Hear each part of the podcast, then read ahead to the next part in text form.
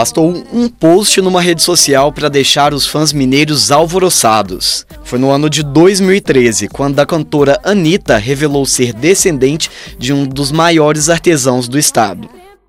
Hoje tem Mix Garden aqui em Belo Horizonte, Minas Gerais, terra da minha família paterna. Meu pai com ciúmes porque não falei que a família dele é daqui, igual falei da minha mãe na Paraíba exigiu esse post meu, finalizando com a informação de que meu avô, Raimundo Machado, foi quem fez o histórico presépio do Pipiripau aqui de Minas. Viu, pai? Falei. Risos.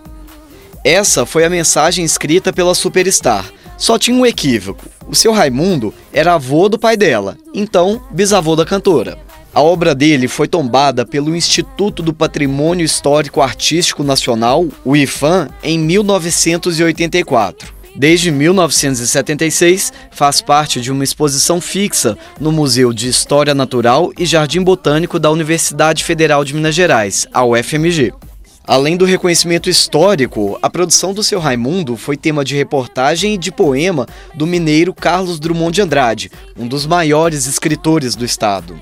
Hoje, o trabalho se torna tema do podcast Artesãos de Minas, Tradição e Arte. Eu sou Pablo Nascimento e esta é mais uma produção da Record TV Minas. Artesãos de Minas. Oferecimento Gerdau. Brasileira de nascimento, mineira de coração.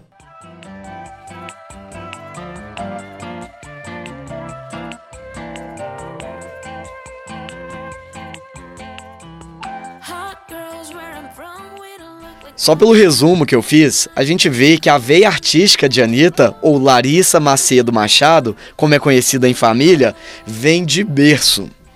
Anitta é lembrada como a representante da periferia carioca no meio musical.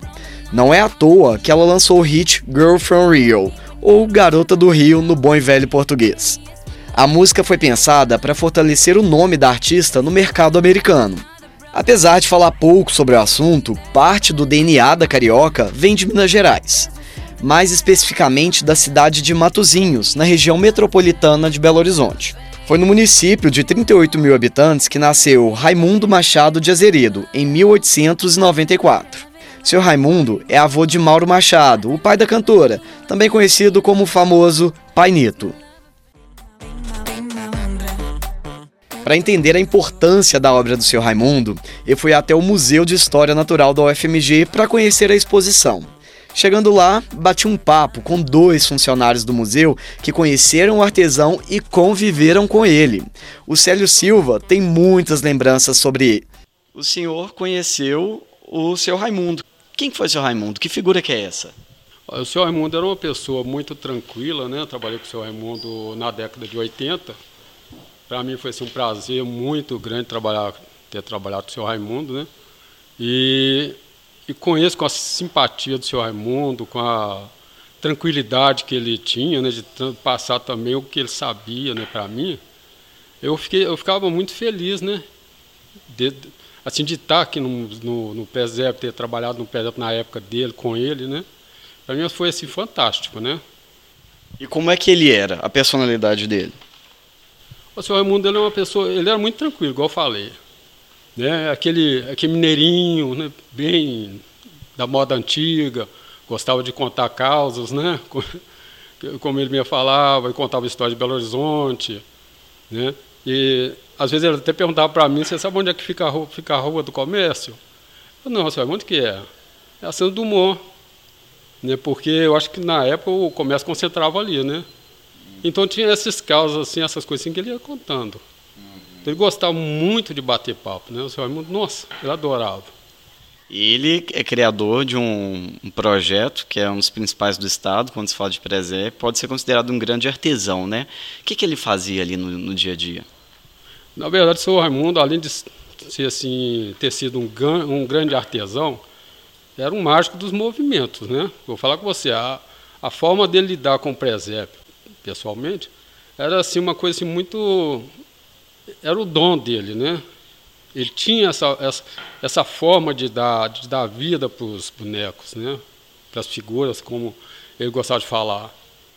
Deixa eu voltar então no início da criação. De onde surgiu a ideia? Quantos anos ele tinha? O senhor Raimundo ele tinha 12 anos quando ele começou a criar o presépio. Né? Ele, ele tinha 12 anos. E aí ele empolgou, como eu disse, né? Pelos, a partir daquele momento, e a cada ano ele ia também dando outros tipos de movimento, criando outras cenas para o presépio. E de onde que veio essa vontade dele? A vontade é o seguinte, a família dele era muito religiosa. Hoje, hoje a gente não tem mais essa tradição. Mas antigamente todas as casas tinham um presépio. Na, na verdade, eles eram família muito humilde, então eles não tinham condições de ter um presépio. Mas ele, ele ia nas outras casas para conhecer os presépios. O que o senhor Raimundo fez é o seguinte, a vontade dele era tanto, o sonho dele era tanto, que ele na época ele juntou lá algumas garrafinhas e vendeu as garrafinhas, e, acho que 400 reais, e com esses 400 reais ele comprou a primeira cena, depois eu não sei se o rapaz vai apresentar para você, vai mostrar, ele, ele comprou a família, a, a, a família o presépio, a família sagrada, né? E com isso, depois você vai ver que um, do, o Mini Jesus, ele deu movimento a esse bonequinho. Então essa foi a primeira cena. E a partir desse momento ele começou ele mesmo a fazer seus próprios bonecos, a criar suas figuras. De quê? De barro, de Ele usou papel machê, né, papel com cola. Ele usou gesso. É, ele usou argila. O que ele tinha naquela época, ele ia usando. E depois, através do que ele viu, que ele foi empolgando, ele foi criando movimentos. Como? Criando estruturas dentro dos bonecos para que essas estruturas de arame dessem os movimentos para, o, para os bonecos. E quanto tempo para ele construir esse presépio que tem mais de 500 peças? Olha, ele levou assim 82 anos fazendo, né? Enquanto ele estava vivo, ele mexia no presépio. Então, uma obra pode... em contínua produção. Sim, sim. Ele não tinha uh, aqui no museu, mesmo, mesmo depois de que ele veio para cá, ele ainda criou mais umas duas cenas aqui. Né? E se ele estivesse vivo, com certeza esses alguns bonecos que tem aqui, hoje são de, de pano. O sonho dele é transformar esses bonecos também em, em papel machê, porque pra, fica mais fácil né, para fazer a, a, manutenção. Quando que ele começou a ser construído? 1906, né? 1906. Só, só de criação, assim, a obra e o seu criador juntos foram 82 anos, desde o início. Então a obra, na verdade, ela era considerada uma obra em aberto, mesmo sendo tombada, ele poderia estar mexendo nela. Né? Hoje a gente já não pode fazer isso, né? a gente tem que apenas conservar, preservar o que está aí. E ele vivia de quê? O senhor Raimundo ele era aposentado, né? assim, quando ele veio para cá. Mas o senhor Raimundo teve várias profissões, né? E, a última dele foi na imprensa oficial. Ele trabalhou na engenharia Gravatar, que era uma empresa de engenharia que tinha aqui na época, que lá ele aprendeu muito do que ele aplicou aqui dentro do presépio, né, dos seus conhecimentos lá ele aplicou aqui. Né. Ele trabalhou na imprensa oficial. Você sabe me dizer o que ele fazia lá? Ele mexia com o torneamento de peças, né? Sempre então trabalhando com parte mecânica. É, lá na Gravatar e na imprensa oficial, sim. Mas ele trabalhou em, atendente de, de, mercearia, de mercearia, né, de armazém. E aí ele foi passando por várias funções, né, profissões. Ele não tinha uma formação? O senhor Armundo, ele, eu acho que tinha, se não me engano, quarta série, né? O senhor Armundo tinha quarta série. É o que o pessoal fica admirado, né? Uma pessoa de, com ensino primário fazer uma engenharia dessa aí, uma, um, uma exposição, né, um, um, um, trabalho desse, como você mesmo disse, um projeto de vida, né, com toda essa, essa inovação, até mesmo pra época, pela época né, que, que a gente não tinha. Né. E ele não vivia então do artesanato. A, a obra dele no artesanato é, gira em torno do presépio de Piripipau e a versão menor que é o Piripipim. Na verdade, o, a criação do presépio foi um, assim, um, um sonho e era um hobby para ele. Né? Então, a cada Natal, ele ia criando novas cenas. Ele chegava do serviço e já ia direto mexer, criar o, aumentar o presépio, melhorar o presépio, fazer alguma coisa no presépio. Ele não usava isso como profissão. Depois que ele aposentou, é que ele ficou por conta do presépio. O, o, o, muse... o museu da UFMG fica aqui no Horto Florestal, né? E o senhor Raimundo também morava aqui na região. O senhor Raimundo ele morava é, aqui na, no, na Sagrada Família, que antigamente não era Sagrada Família, né? Era uma fazenda que tinha ali. E, curiosamente, né, o que acontece é o seguinte, que a, o nome do presépio, né, Pipiripau, é baseado justamente no local onde ele morava. Porque como era uma fazenda, depois começaram a lotear o, o, a fazenda. E ali eles, construíram, fizeram abrir aquela rua que é a Conselheiro, é, Conselheiro Lafayette. E lá no alto da, da, da Conselheiro Lafayette, começaram, não sei se foi invasão na época, o pessoal começou a construir várias casas lá de madeira. E como uma reportagem do, do Carlos Monte de Andrade, em 1927, ele convidando ao povo para ir na, lá nessa região, no, que ele chamou de Pipiripau, aí pegou, né? E depois mudou, o nome passou para ser, eh, mudou para Sagrada Família, mas o Prezé perdeu o nome de, de Pipiripau, que era a região. O nome que foi citado por Carlos Drummond de Andrade. De Andrade, 1927. Por causa das casas de madeira. Das casas de madeira.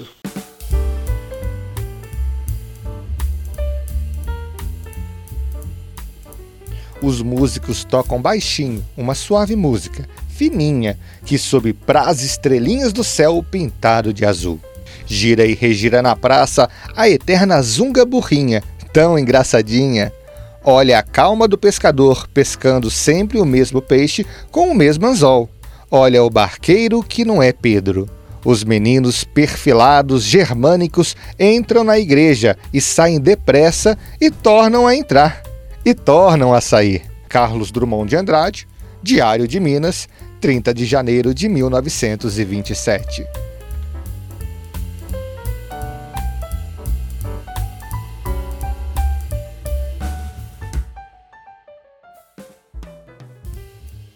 Cas Madeira. Também essa, essa história né, da, da repercussão, da relação dele, né?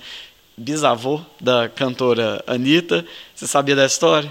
Eu fiquei sabendo na época da, da restauração, do, né, da reinauguração do presépio, que parece que ia veio dar um show.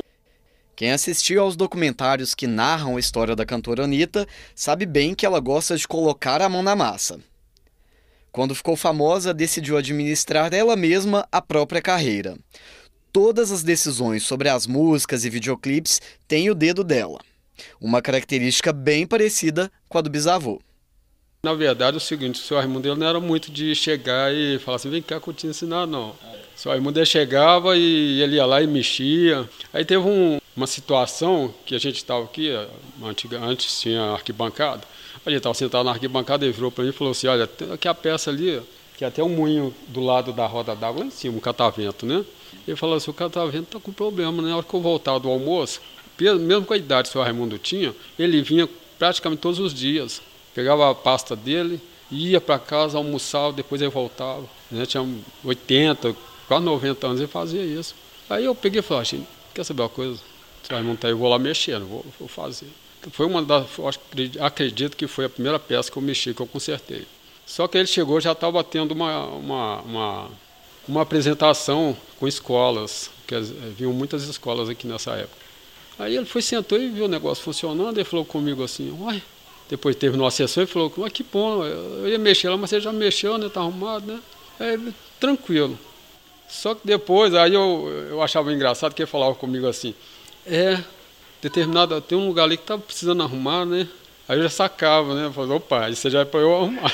Indireta. Era uma indireta. Uhum. Outra coisa também é o trovão, ele gostava muito de dar o trovão. Ele ia lá e dava o trovão dele, Chegou um final de semana, foi num sábado, ele chegou para mim e falou assim, eu vou almoçar, daqui a pouco eu, eu volto antes da, de começar a sessão. Só que o senhor Raimundo, eu cheguei aqui, a sessão já tinha começado, eu olhei e falei, cadê o senhor Raimundo? O senhor Raimundo não está aqui não. Mas eu já estava acostumado a trovão, né? E, não com ele, porque às vezes ele, quando ele estava, porque eu deixava por conta dele, ele gostava. Aí depois, isso que acontece. Aí ele, ele chegou, eu não vi que o senhor Raimundo estava aqui. Eu falei, está na hora de terminar a sessão. Fui lá e deu trovão e tudo. Aí chego, só vamos sentar na arquibancada. Ele... Aí durante a semana a mesma coisa, né? Eu cheguei, tinha uma, um banco do lado de fora na varanda e a gente ficava lá conversando tudo. Ele virava para mim e falou assim, eu acho que está na hora do trovão. Eu falei, nossa, eu não estou lá do trovão. Mas o senhor Raimundo é assim, ele era muito, acredito assim, ciumento pela obra dele, né? Então eu não queria ser invasivo, eu queria deixar ele à vontade. Né? Mas quando ele não estava, a gente fazia tudo que tinha que fazer, né? Mas às vezes tinha, igual eu, falar, eu falei com o Carlos hoje, é o seguinte, que isso serve para a gente também. Por quê? Porque a gente vai chegar numa certa idade que a gente não vai conseguir enfiar debaixo do presépio, porque tem lugar ali que é horrível para mexer. O corpo vai pedir para não ir lá, senão eu não quero ir lá não. Que é apertado. É apertado. Se for ver as fotos que da, da, da montagem do presépio depois do restauro, você vai ver que a gente estava parecendo. A gente estava agachado em cima, debaixo do presépio, para remontar ele. Então, quer dizer, uma posição assim. A gente é jovem, né? Então, para nós estava tranquilo. Mas o senhor Raimundo, que chegou àquela idade de mais de 90 anos, a gente reconhece isso, entendeu? Lógico que o que era mais fácil para ele fazer, ele chegava e mexia, mas quando não era, depois começou a falar. E o que, que representa esse presépio para você hoje? Olha, vou ser sincero, viu? Eu sou apaixonado pelo presépio, né? É, e foi desde a primeira vez. Eu gosto de dessas, desses trabalhos manuais, né? De artesanato, essas coisas. Eu gosto de mexer com isso. Às vezes eu chego em casa, eu, eu procuro algumas coisas para fazer. Então, quando você chega a trabalhar num setor desse, né? Numa, numa obra dessa, fantástico. Só a gente que trabalha aqui, que a gente sabe o valor que essa obra tem. Né? Ela não tem preço, porque é uma obra não só nossa aqui de Minas Gerais, de Belo Horizonte, de Minas, mas é do Brasil inteiro. A gente recebe visitantes do mundo inteiro. Uma vez eu estava, eu fiz uma sessão, eram dois alemães e tinha um intérprete com eles aqui e tal. Eu, depois que foi realizada a sessão, deu trovão tudo, aí começamos um bate-papo. Eu quero fazer estava em Munique lá e vi um, parece que viu uma matéria. Eu falei, assim, eu vou lá para Belo Horizonte, para o Brasil, eu quero conhecer esse presépio. Veio só para conhecer? Veio aqui, ele, estava em São Paulo, né? Eles foram para São Paulo, que eles tinham um amigo em São Paulo. De lá o rapaz trouxe eles aqui. Chegou uma colombiana aí, que a colombiana ficou com viu umas três, quatro sessões aqui. Né? Ela ficou assim, maravilhada com o que ela estava vendo. E quando chega pessoas assim que a gente vê que tem um interesse grande pela obra, a gente dá um, um, um carinho, uma atenção maior. A gente leva lá atrás, a gente explica, mostra para eles como é que funciona. Porque muitas pessoas vêm aqui, às vezes assistem e tal e vão embora, não, não questiona nada, mas quando questiona, para a gente é assim, uma satisfação muito grande assim, em estar tá recebendo essas pessoas entendeu? e estar tá passando esse, é, mostrando como funciona de fato ele lado atrás, porque nós temos o visor aqui, né, do lado de fora aqui, tem uma janela que as pessoas podem observar de lá. Um, uma janelinha de vidro ali, né? Sim, mas só que tem gente que não fica satisfeito só com isso. Hum. Quer saber como funciona. Vocês fazem questão de mostrar essa história. Sim, e falando do reaproveitamento das peças, né? Da reciclagem que o senhor Raimundo fazia. Né? Ali nós temos roda de velocípede que ele ganhou. É, máquina de roda de máquina de costura, carretéis. Então são coisas que o povo ia jogar fora, ele aproveitava. Ele viu o, o sentido para usar, né, em usar aquelas peças ali dentro do presépio dele. Ele ia achando movimento para o presépio.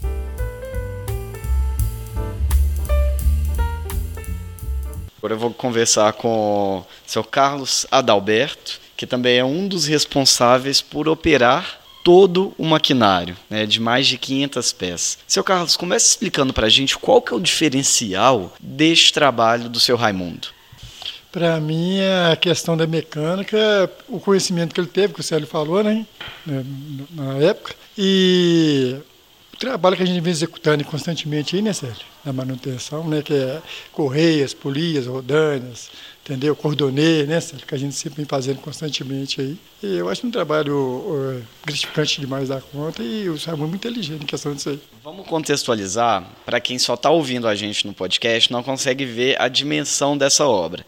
A gente está aqui numa sala que tem onde fica exposto o presépio, ele tem quantas peças exatas? 586 figuras, né, dividido em 45 cenas móveis cenas móveis. Então a pessoa chega aqui, vê as pecinhas todas encaixadas, formando um cenário, mas tudo mexe. Mexe. 45 cenas móveis. E fala sobre a criação, sobre a, a, a mudança de Belo Horizonte, né, da cidade de São João del Rei para Belo Horizonte, e da, da vida de Cristo, do nascimento até a crucificação e ressurreição de Jesus seja, mistura a história religiosa também com a história de Minas Gerais. E aí eh, nós temos aqui é, um rio correndo, temos moinhos rodando, temos figuras mexendo, luzes. Como é que isso tudo funciona? É, ele funciona através do motor elétrico, né? que ele leva até as rodanas, polias, eixos, semieixos e os cordonês, entendeu? Que dá acesso movimentos das guinas. É uma maquinária enorme que fica escondida atrás do presépio. Certo, é isso mesmo. Quem que controla? Aí nós, eu e Célio que fazemos a manutenção e o funcionamento dele. Dá trabalho? Constantemente. A gente sempre dá manutenção, entendeu? E para operar é difícil? Operar, a gente tem um quadro de chave lá, né, que, que é os, os da luz da casinha, né, e a geral que a gente faz funcionamento e, e para finalização uma chapa de, que a gente faz o barulho de trovão, o interruptor que faz o, o relâmpago. E essa obra ela é tombada pelo patrimônio? É, foi tombada em 1984, né, pelo IFAM, né, e a gente está aí para manter esse presépio aí, o resto da vida, né. Bacana. E como é que o senhor fica em ver seu trabalho, fazendo esse, esse maquinário todo se mexer? Ah, cara, é uma responsabilidade imensa, né? E fico muito satisfeito, muito gratificante pelo trabalho que pela obra do Raimundo deixou pra gente manter aí. Que fica tudo bem. Fica, fica, fica tudo bem. Em ritmo de música e de arte, a gente chega ao último episódio da série Artesãos de Minas, Tradição e Arte. Quer conhecer a obra do seu Raimundo? A exposição no Museu da UFMG é gratuita e funciona de quarta-feira a sábado, das 8h30 da manhã às 17 horas. No site do museu tem todas as informações. O endereço é ufmg.br mhnjb. Gostou dessa história? Compartilhe com os amigos e não deixe de ouvir os quatro primeiros episódios. Os podcasts da Record TV Minas estão disponíveis nas principais plataformas de áudio. E no portal r7.com/mg você encontra as reportagens que foram exibidas no Balanço Geral Minas. Você também pode conhecer outras produções da emissora nos tocadores de áudio. Tem especiais sobre empreendedorismo, envelhecimento saudável, cultura e, além, é claro, de muito jornalismo. Eu fico por aqui, mas nos vemos em breve. A você, um grande abraço. Artesãos de Minas. Oferecimento Gerdau. Brasileira de nascimento, mineira de coração. Este podcast teve concepção e roteiro de Pablo Nascimento. Edição de áudio, Lucas Eugênio. Chefia de redação, Adriana Vigiano e Flávia Martins e Miguel. Direção de jornalismo, Marco Nascimento. Um agradecimento especial a Antônio Paulo e Giovanna Maldini por narrações no episódio.